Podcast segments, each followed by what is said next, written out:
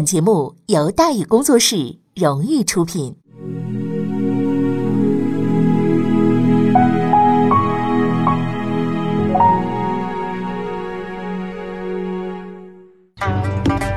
说书唱戏劝人方，三条大道走中央，善恶到头终有报，人间正道是沧桑。给您续上一杯茶，我慢慢的说，您细细的品。听大宇话说。明朝除了咱们广播直播以外啊，我们还在喜马拉雅独家网络发布。各位呢，可以登录喜马拉雅手机和电脑客户端，搜索“大禹茶馆”，选择收听。上期节目咱们说到哪儿啊？咱们说到击垮三党，望文眼手到擒来，舍身入宫，魏忠贤失败人生。魏忠贤所在的直隶省河间府啊，一向是盛产太监。由于此地呢距离京城很近，而且呢那个时候河间比较穷啊，也没有驴驴肉火烧，是吧？从来都是宫中太监的主要产地，并且形成了固定产业，也算是当地呢创收的一种主要方式。混混都混不下去，人生失败到这个程度，那必须得豁出去了。在经历过短期的激烈思想斗争，魏忠贤呢树立了当远太监的远大理想。然而，当他决心在太监大道上奋勇前进的时候，他才惊奇地发现，原来当一名太监啊，也不是那么简单的事情。一直以来啊，在人们的心目当中，做太监是迫于无奈，是没办法的工作。现在呢，我们要严肃地告诉你，这种观点是错误的啊！太监呢是一份工作，极其热门的工作，而想成为一名太监，事实上是比较难的。事实上，太监这个职业之所以出现呢，是因为一个极其简单的原因，因为宫里只有女人。由于老婆太多，忙不过来，为保证皇帝陛下不戴绿帽子啊，宫里呢不能进男的。可问题是呢，宫里太大，上千人吃喝拉撒，重活累活得有人干吧？女的干不了，男的不能进，那就怎么办？只能是找不男不女的了。换句话说，太监其实就是进城干活的劳工，唯一不同的是，他们工作的地点是在皇宫，而且他们呢身体上有残缺。既然劳工，那就有工用工指标嘛。毕竟太监也有个新陈代谢，老太监死了，新太监才能进啊。也就是说呢，每年录取太监比例啊是相当的低，有多低呢？啊，大致是百分之十到百分之十五啊。而且哪年招还不准，今年要不缺人就直接不招了。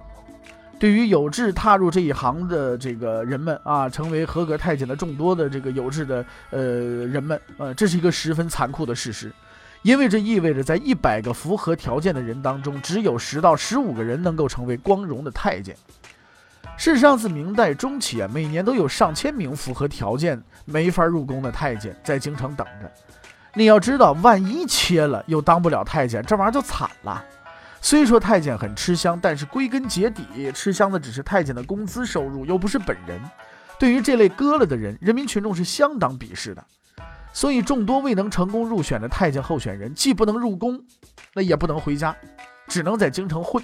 后来混的人越来越多，严重影响京城社会治安的稳定。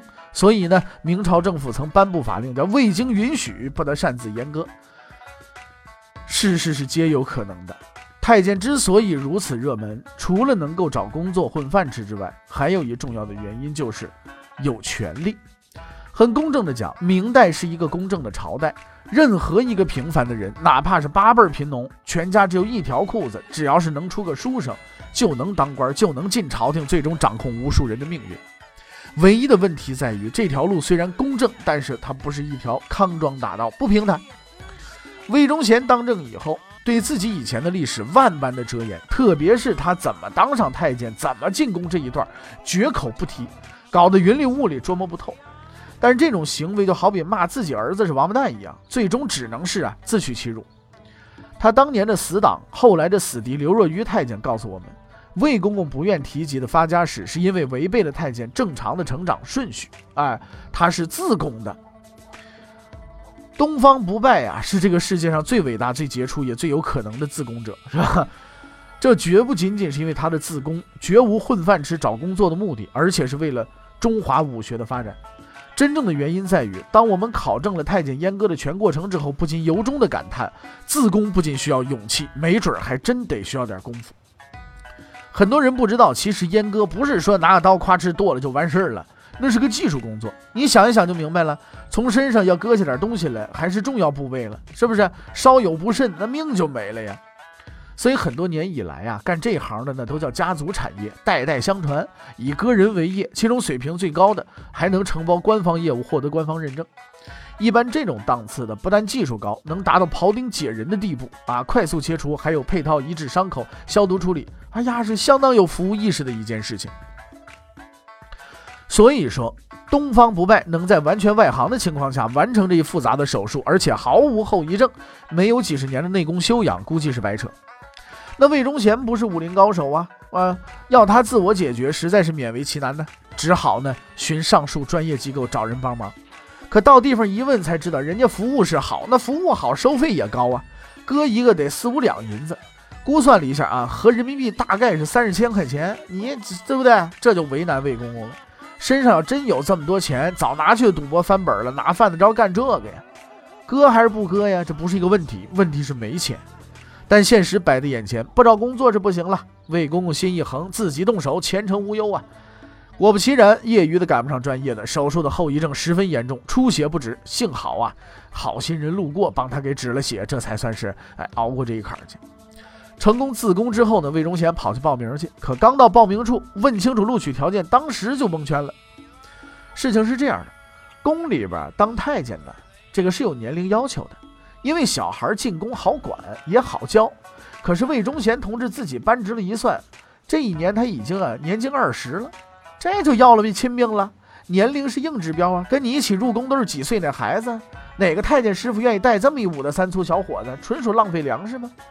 魏忠贤急了，可是急也没用啊！那招聘规定是公开的，你不去问，你能怪谁呀？可是话说回来，事到如今，你说这割也割了，也没法找回来，是吧？再接也接上也不好使了，再想当混混没指望了。你要知道，混混虽然很混，但是他也瞧不起太监。宫进不去，家回不去，魏公公就此开始了他的流浪生涯。具体情况他本人不说，所以我们也没法同情他。但据说是过得相当的惨，到后来只能以讨饭为生，偶尔呢也打打杂工。到万历十六年，穷困至极的魏忠贤来到了一户人家的府上，在这里他找到了一份佣人的工作，他的命运就此发生了改变。一般来说呀，家里寻常人家找佣人是不会找阉人的。啊，魏忠贤之所以成功应聘，是这位人家的主人呐，哼，也是一个阉人。这人的名字叫孙先，是宫中的太监，准确的说是太监首领。他那职务呢是司礼监秉笔太监。这个职务是帮助皇帝批改奏章的。前面咱们已经说过很多次了，这次咱们就不多说了啊。魏忠贤很珍惜这个工作机会，起早贪黑，日干夜干。终于有一天，孙先呢找他谈话了。说：“一看你小子是吧，比较老实的份上，保举你入宫啊。猴崽子入宫了以后，可千万得记着，哎，万历十七年，在经历了无数波折之后，魏忠贤终于圆了他的梦，进宫当了一名太监。啊，对吧？这个纠正一下啊，这活着。实际上，包括魏忠贤在内的所有新阉人，在刚入宫的时候，只是宦官，不是太监。某些人甚至一辈子也不是太监，因为太监。这俩字儿不是说简简单单的俩字儿，很难当得上的。宫里边能被称为太监的，都是宦官的最高领导。太监以下是少监，少监以下是监丞，监丞以下还有长随、当差，当差以下那就是活者了。那么未活者，他的这个主要工作是什么呢？啊，大致包括以下几项啊：扫地、打水、洗马桶、开大门。很明显，这不是一份很有前途的工作。而且进宫这些个年，魏忠贤已经二十一了，所以在相当长的时间里，魏忠贤很不受人待见。一晃十几年过去，魏忠贤没有任何成就，也没有任何名头，因为他那个年龄啊，比同期入宫的太监大，经常被人呼来喝去的，人送外号的“魏傻子”。但是这一切都是假象。据调查，最装牛的傻人啊，与人接触的时候，一般是不会被识破的。而最装傻的牛人，在与人接触的时候呢，一辈子都不会被识破。魏忠贤就是后者的代表。许多人评价魏忠贤的时候，总是一把鼻涕一把泪，说：“大明江山太祖皇帝怎么就被这么个傻子给废了呢？”持有这种观点的人呢，才是傻子呢。能在明朝当官，而且进入权力核心的这波人，基本都是高智商。再加上每个人都官场沉浮，混了那么多年啊，说实在的，生人一来，哎，怎么大眼一瞧就能把这人摸得差不多，在他们面前耍花招，那玩意儿叫自取其辱。而在他们的眼中，魏忠贤呢，标准老实人，年纪大，傻不拉几，每天就知道呵呵笑，长相忠厚老实，人家让他干什么他就干什么，欺负他占他便宜毫不在意。所以从明代直到今天，很多人认定这人就是傻子，能混成后来那样，全凭运气。这充分说明魏公公实在是威力无穷，在忽悠了明代的无数老狐狸之后，还继续忽悠着现代群众。在当年明月先生看来啊，魏忠贤固然是个文盲，但是却是一个有天赋的文盲。他的这种天赋叫做伪装。一般人在骗人的时候都知道自己在骗人啊。据史料分析呢，魏公公骗人的时候他不知道自己在骗人，他骗人那个态度是极其真诚的。在宫里的十几年里，他就用这种天赋骗过了无数的老滑头。并且暗中结交了许多的朋友，其中有一个叫魏朝的。这位魏朝呢，也是宫里的太监，对魏忠贤十分欣赏，还帮他找了份工作。这份工作的名字叫做典膳。所谓典膳呢，就是后宫管伙食的。听起来似乎不怎么样，除了混吃混喝，没什么油水吧？但实际上，管伙食固然没什么，可关键在于管谁的伙食。魏公公的服务对象恰好就是后宫的王才人。这位王才人的名头虽然不响，但是他儿子的名气很大。他儿子名叫朱由校。正是在那里，魏忠贤第一次遇见了决定他未来命运的两位关键人物，就是朱常洛父子。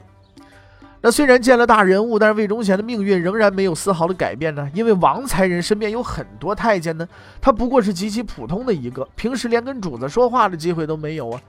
而且此时朱常洛还只是太子。且地位十分的不稳，随时可能被拿下，所以他老婆王才人混得也不好，还经常被另一位老婆李选侍欺负。这么一来呢，魏忠贤自然也就混得差。到万历四十七年，魏忠贤进宫二十周年纪念之际，他混到了人生的最低点。由于王才人去世，他失业了。失业之后的魏忠贤无计可施，只能呢回到宫里，哎，当一个仓库保管员。但是被命运挑选的人，注定是不会漏网的。在经过无数极为复杂的人事更替、误打误撞之后，魏忠贤竟然摇身一变，又成了李选侍的太监。正是在这个女人的手下，魏忠贤第一次露出了他狰狞的面目。这位入宫三十年、已五十多岁的老太监，突然焕发了青春。他是不等也不靠啊，这个主动接近李选侍。是拍马屁，是擦皮鞋，反正是无所不用其极，最终呢成为了李选侍的心腹。因为在他看来，这个掌握帝国未来继承人的人，呃，且和他一样精明、自私、无耻的女人，将大有作为。万历四十八年，魏忠贤的机会终于是到了。啊，这一年七月，明神宗死了，明光宗继位，李选侍成了候选皇后，朱由校呢也成了后备皇帝。可是呢，好景不长，只过了一个月，明光宗又死了，李选侍就成了寡妇了。当李寡妇不知所措的时候，魏忠贤及时站了出来，开导了李寡妇，告诉她：“其实你无需失望，因为一个更大的机会就在你眼前。只要紧紧抓住年幼的朱由校，啊，成为幕后的操纵者，你得到的将不仅仅是皇后甚至太后的头衔，而是整个天下。”这是一个很好的办法啊，也是一个很好的想法。可惜呢，绝非独创。朝廷里文官集团的老滑头们也明白这一点，于是，在东林党人的奋力拼杀之下，朱由校又被抢了回去。李选侍就此呢彻底的歇菜。魏忠贤虽然左蹦右跳，反应活跃，最终也没能逃脱下岗的命运。正是在这次斗争中，魏忠贤认识了他宿命中的对手杨涟。杨涟是一个让魏忠贤汗毛直竖的人物。两个人第一次相遇是在抢人的路上，杨连抢走朱由校，魏忠贤去反抢，结果被骂了回来，哆嗦了半天。第二次相遇是他奉命去威胁杨连，结果被杨连给威胁了。杨大人还告诉他，再敢作对，弄死你。魏忠贤相当的识趣，掉头就走，从此以后再不敢惹这人了。总而言之，言而总之，在魏忠贤的眼中，杨涟是个不贪财、不好色、不怕事，几乎没有任何弱点，还特能折腾的人。而要对付这种人，李选侍是不够分量的，必须寻找一新的主人。然而很遗憾，在当时的宫里啊，比李选侍还狠的只有东林党，就算魏太监想进，估计人家不肯收。看起来是差不多了，毕竟魏公公都五十多了，是吧？你要告诉他别灰心，不过从头再来，估计他能跟你玩命去。但拯救他的人呢，终究还是出现了。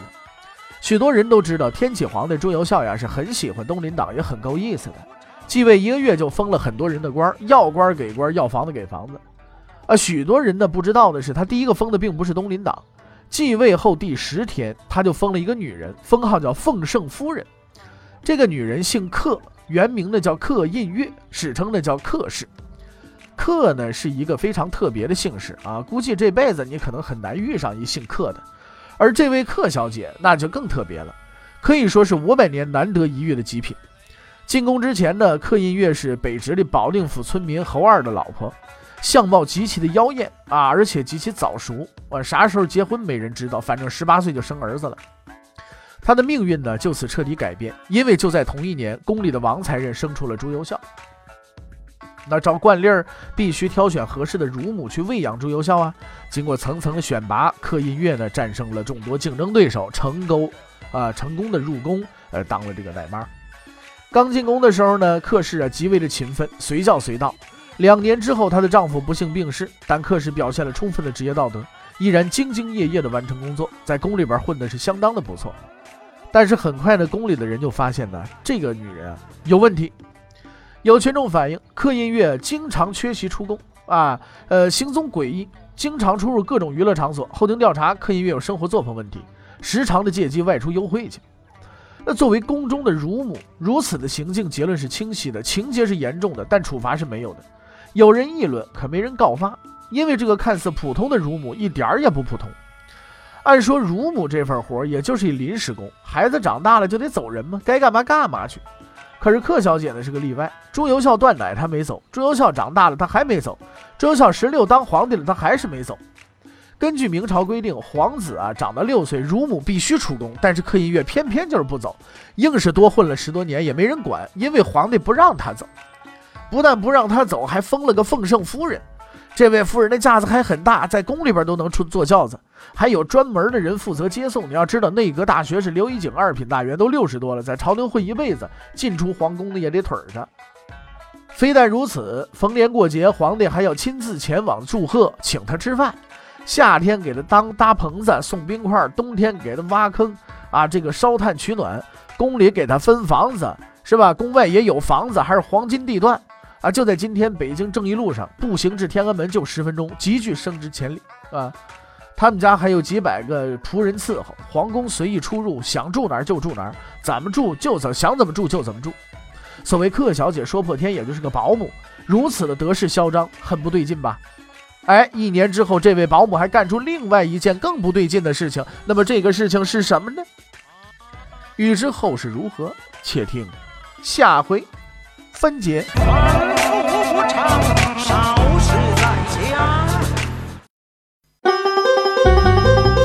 喂，你想跟大禹交流吗？